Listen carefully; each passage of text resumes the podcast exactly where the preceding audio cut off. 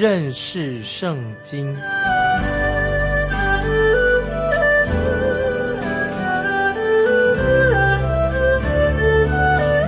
认识上帝的话，把上帝的话带到全世界。本节目是由认识圣经机构和环球广播电台联合制作，欢迎收听。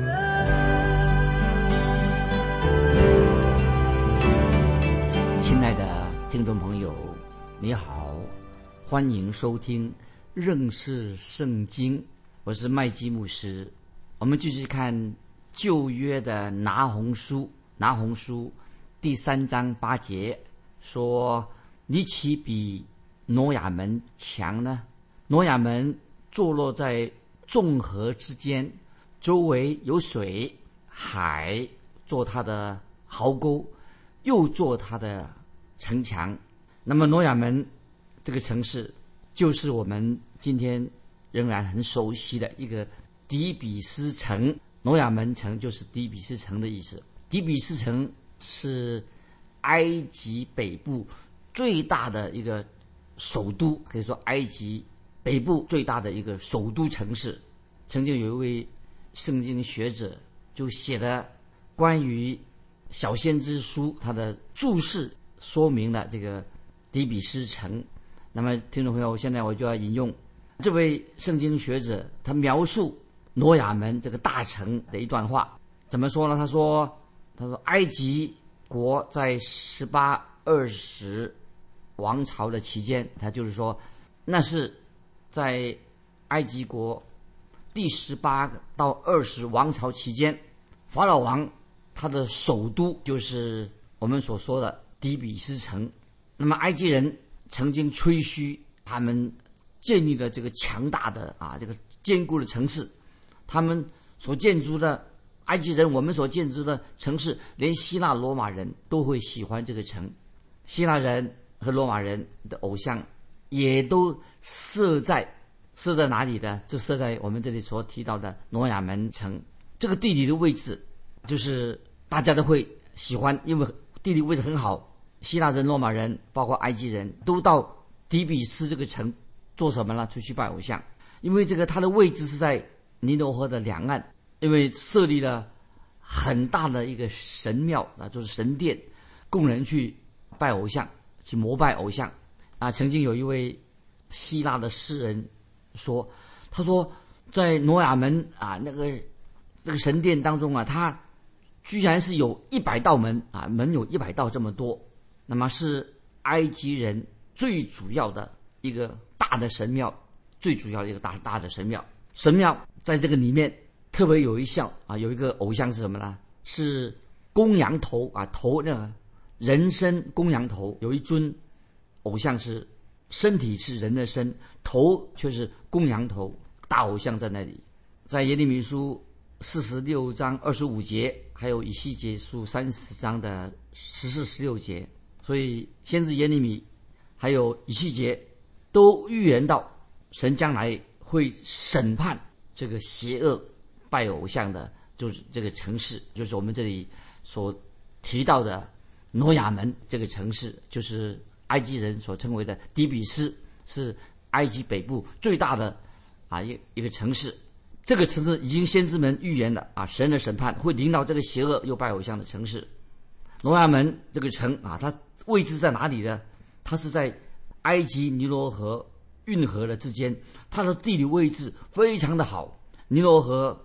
就作为它的保障，每年尼罗河它会河水泛滥的时候，那么当时的亚述尼尼微人，他们就可以到挪亚门啊那个地方避难，因为那个地方洪水来的时候，尼尼微人呢，他们认为说啊，他们就到挪亚门那个地方避难啊，可以逃避洪水，因为尼尼微城，尼尼微亚述的尼尼微城啊，没有像埃及这个首都啊这个挪亚门。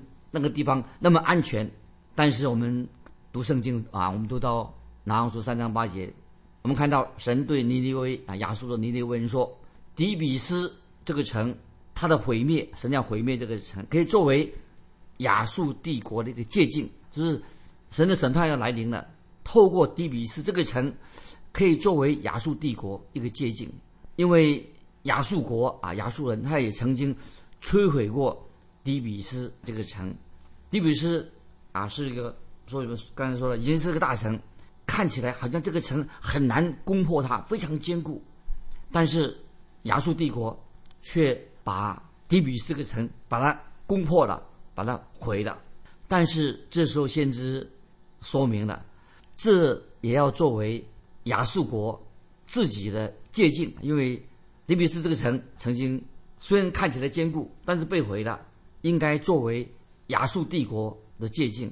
既然神曾经审判过底比斯城，那么表示神怎么样呢？神一定会审判亚述国的尼尼微城。所以用这个啊，先知拿红啊，就看看给他们给亚述国。做一个警告，神一定会审判尼尼微城，因为神的审判是公义的，因为神是公义的神，神的审判一定是合乎公义的。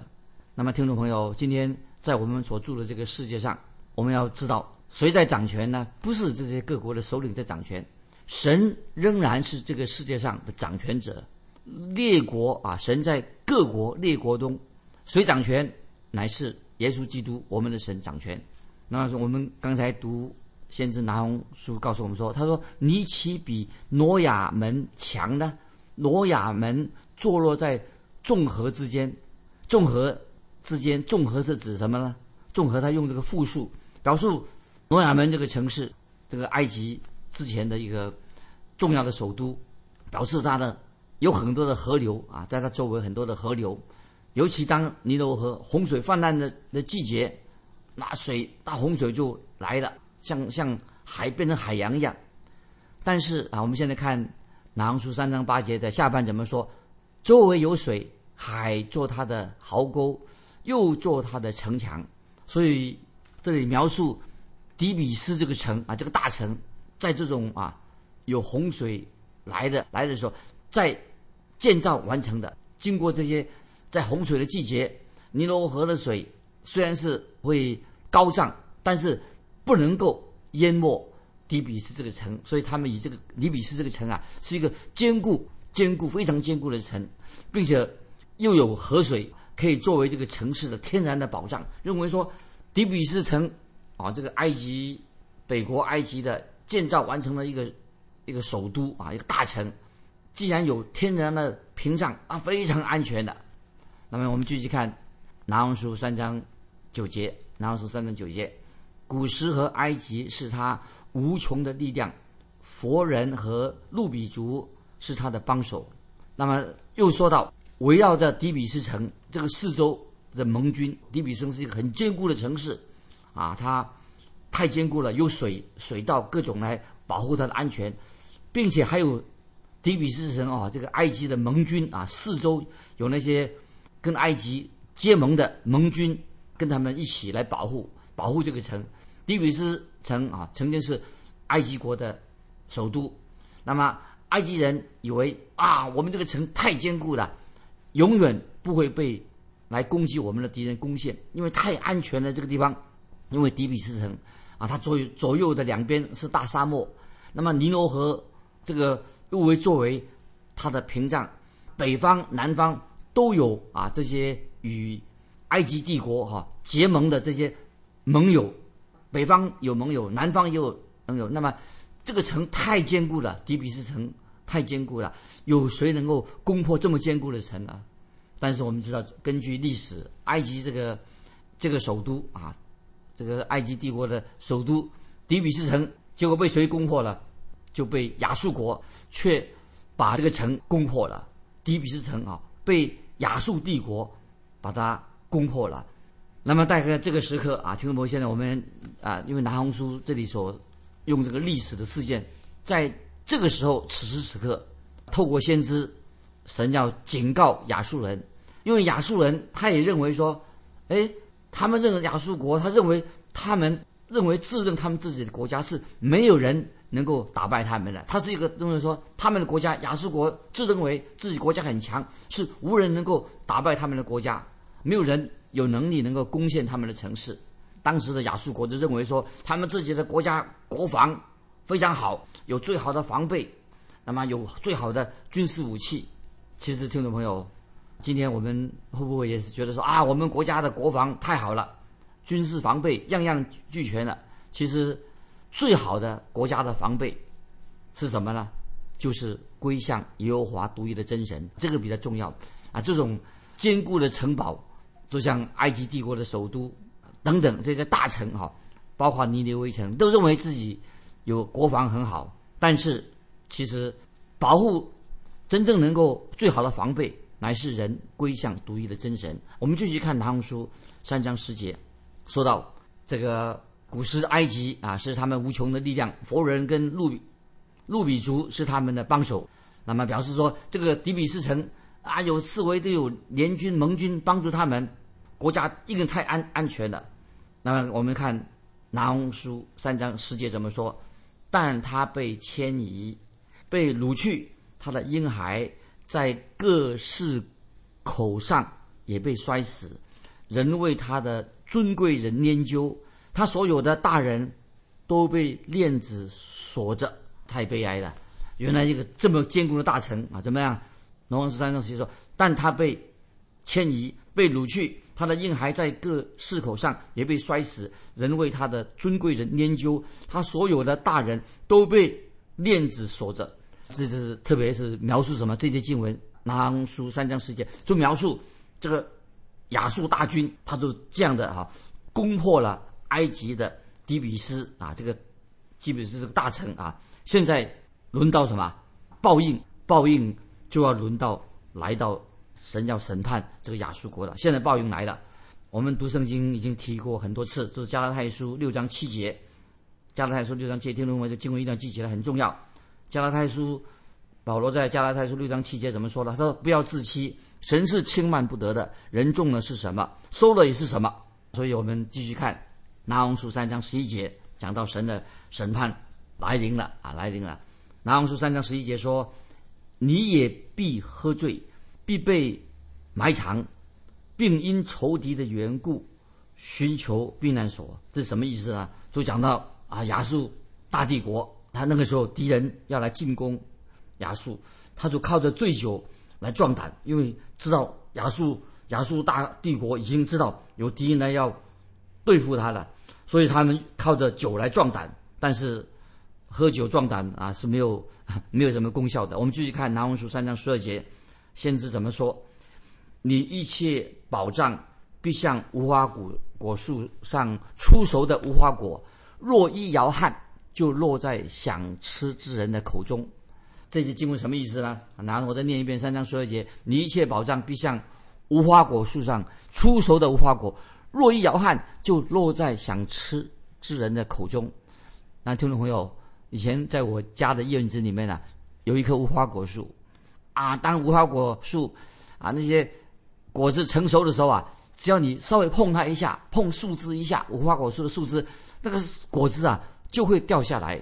这个就是先知拿红啊对尼尼微亚述尼尼微人所说的话，给他们警告。他说：“你所有的防御，那所有的防卫啊，都像什么呢？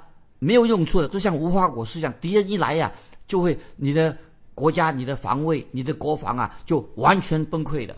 这是南红先知对亚述国的警告。啊我们继续看南红书三章十三节。南红书三章十三节说：“你地上的人民如同妇女，你国中的关口向仇敌敞开，你的门栓被火焚烧。”听众朋友，南红书三章十三节什么意思呢？讲到。亚述国啊，尼尼微城，他的防卫，他国家的防卫。他说：“你地上的人民如同妇女，你国中的关口向仇敌敞开，你的门栓被火焚烧。”就讲到将来亚述帝国啊，尼尼微城他们将要亡国了。我认为这里啊，这个经文什么意思呢？他说：“这里意思你地上的人民如同妇女。”他就是说哈，我认为。这节经文怎么解释？地上的人民如同妇女，什么意思呢？就是说，亚述国这些男人、这些男子汉、这些勇猛的军队，他们的动作现在是怎么样？他变成女人一样的，就是说他们已经没有办法抵抗。当敌人来的时候啊，亚述国那些什么他的勇士啊，他的军人动作什么，就像女人一样。这是一个比喻，就是说这些军队根本无力抵抗入侵的敌人啊。这里我要转一个小小的话题给听众朋友。读过这个经文啊，《南阳书》三章十三节说：“你地上的人民如同妇女啊。”也也另另外一个啊，另外我个人的这个想法，可能是讲到当时的亚述国啊，竟然怎么样？他说也可能是什么？女人竟然又掌管了当时的权柄。他说，因为《南阳书》三章十三节说，你地上的人民如同妇女，就是说那那里面啊，那时候当掌管这个国家的权柄权权柄啊，居然是由女人啊。由妇女来掌管权柄，那么我个人呢有一个这样的想法，按照圣经所教导的，我认为妇女的职责不是从政，不是从政。我认为妇女的一个资格啊，就是女人的一个主要的职责是什么呢？姐妹职责呢？她应该她的职责是在管理她的家，在家庭当中做一个好的见证。如果说一个基督徒姐妹她整天往教会跑，啊不顾家。那么我觉得这是一个错误的。这姐妹应该她对她的家庭，她的职责是在家庭。如果她整天跑教会，那么这个是错误的。一个做姐妹啊，一个做太太的，她最优先先神给她的职分是什么呢？不是要她整天跑教会，她应该这个姐妹的职责在哪里？她应该好好的照顾自己的家人。听众朋友，你认为怎么样呢？是吧？那么一个妇人，她的职责最优先的职责是什么呢？就是不是先跑到整天跑教会，而是她应该好好的照管自己的家人，这是神给她她的职责的所在。如果一个姐妹啊，她只是啊服侍教会啊，整天整天跑教会，那么她不顾她自己的家，她去服侍教会而不顾自己她所属的家，那么我认为这是不适合的。所以。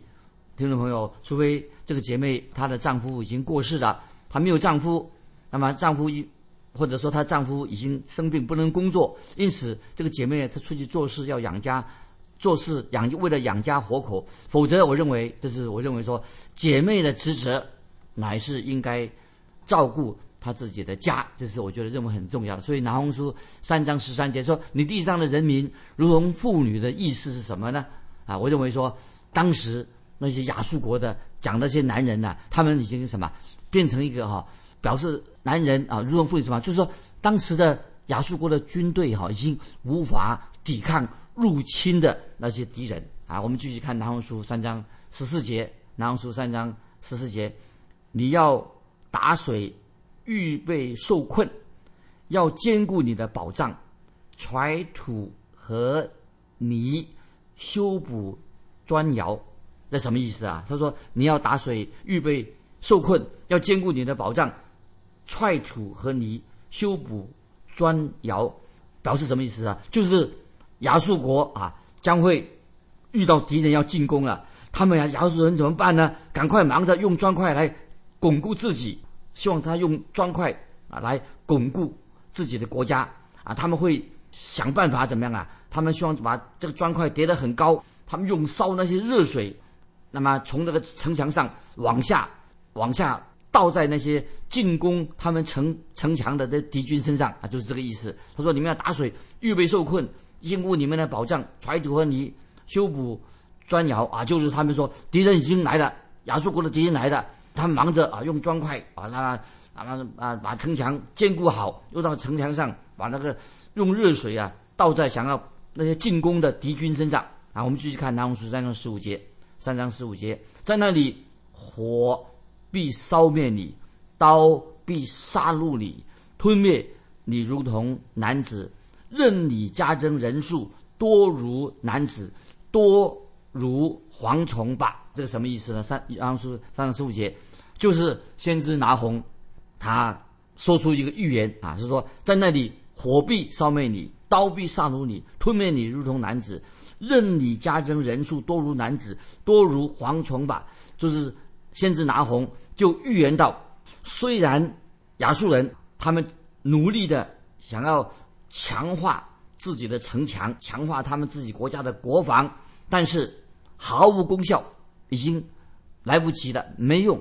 所以三章十五节说，在那里火必烧灭你，刀必杀戮你，吞灭你如同男子，任你加增人数如男子，多如蝗虫吧。就是先知拿红预言亚述国。虽然你现在努力要强化自己的国防，坚固你各城墙，但是没有功效，敌人已经要进攻，让让你国家要亡国了。我们继续看《南红书》三章十六节，《南红书》三章十六节，你增添山谷多过天上的星，男子吃尽而去。说到啊，亚述国，他们虽然国库的财富每年增加啊，因为亚述人也会很会赚钱做生意。但是亚述国将要亡国了，这些一切是吧都要结束了。那么我们继续看南红书三章十七节，三章十七节，你的首首领多如蝗虫，你的军长仿佛成群的蚂蚱。天凉的时候，骑落在泥巴上，日头一出，便都飞去，人不知道落在何处啊！注意。南红十三十七什么意思？你的首领多如蝗虫，你的军长仿佛成群的蚂蚱。天凉的时候，骑落在篱笆上，日头一出，便都飞去，人不知道落在何处。意思是说，敌人进攻亚述的国家的时候啊，亚述国的领导啊，就是那些执政掌权的，他们怎么办呢？他们不去抵抗敌人，他们赶快怎么样？先想自己逃走，他们会把自己哈躲在。逃避一阵子，所以老公是讲到说，将来啊，尼尼微城啊，这些亚述国敌人进攻他们的时候啊，这些领导啊，毫无毫无用处，他们想办法就先逃走，逃避一阵子。我们继续看南红书三章十八节，十八节这样说：亚述王啊，你的牧人睡觉，你的贵胄安歇，你的人民散在山间，无人遭拒。就说到亚述国。那个时候，领导亚述国这些执政掌权的，他们到处的逃窜，最后沦落到什么？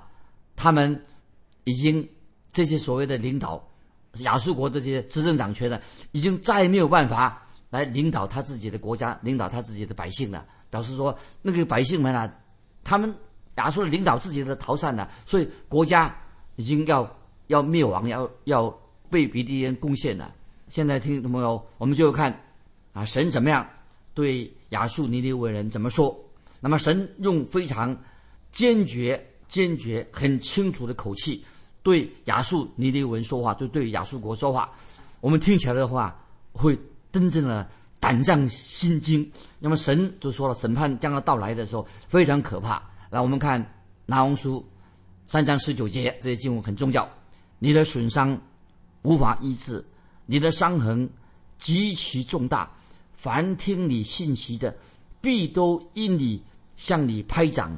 你所行的恶，谁没有时常遭遇呢？这里注意这些经文很重要。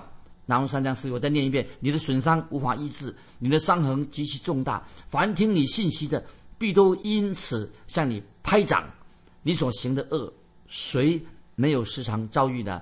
就说到他们这些别的国家的人对亚述国哈。因为亚述国是很残酷的一个国家，说他他们的恶行一再犯罪行恶，那么这成为亚述人亚述帝国的生活方式了。今天听众朋友，有人有时说，就是就是好像要怪罪于神啊，他认为说啊，神是犯了什么错？为什么神竟然应许那些邪恶的事情发生在亚述国的身上呢？神为什么不阻止不阻止那些邪恶的事情发生呢？听懂没有？我们想一想，神对这些抱怨的人，今天如果有人抱怨说，神为什么不管管管这些邪恶的事情？神有话要对啊说这种话的人说，神为什么让那邪恶继续发生下去？神为什么不阻止呢？那么神要说话的，神的话，神告诉我们很清楚，神要有话对我们说，哎，对这些抱怨神的人说，神说我必会断然处理这个事情。神是在掌权，神必会断然处理啊这种邪恶的事情。那么神已经做了，亲爱的听众朋友，你当看看你的周围啊，今天世界有许多许多不公不义的事情，但是听众朋友你要知道，神一定会审判，神一定会处理这些不公不故意的事情，因为神是公义的，神也是慈爱的，所以，所以我们看到耶和华，耶和华真神，不久就会毁灭尼尼微大城，就是把这个亚述国把它毁灭了。那么，但是神这样做公义的神，他仍然是一个蛮有恩典慈爱的神。所以从此我们知道神的审判啊，就已经啊临到了尼尼微城。让亚述国从地上完全的消失了，所以今天啊，从地图上我们再找不到亚述国的。那么今天我们就把拿红书啊做了一个结束啊。我们提醒听众朋友，我们的神是公义的神，又是施恩怜悯的神。那么听众朋友啊，我要问你一个小小的问题：今天我们向世人传福音的时候，那么有时候遇到人抵挡福音啊。那么，听众朋友，有人如果故意抵挡福音的时候，你该怎么样处理那些抵挡福音的人呢？欢迎你来信啊，跟跟我分享啊，你传福音遇到这种困难的时候该怎么办？那么经文我们已经查完了，我们下次拿红书结束了，我们下次要查考哈巴古古书，哈巴古书是我们下一次要查考的旧约的经文。欢迎听众朋友啊，你来信跟我们分享你读经的心得。那么来信可以寄到环球电台认识圣经麦基牧师收，愿神祝福你，我们下次再见。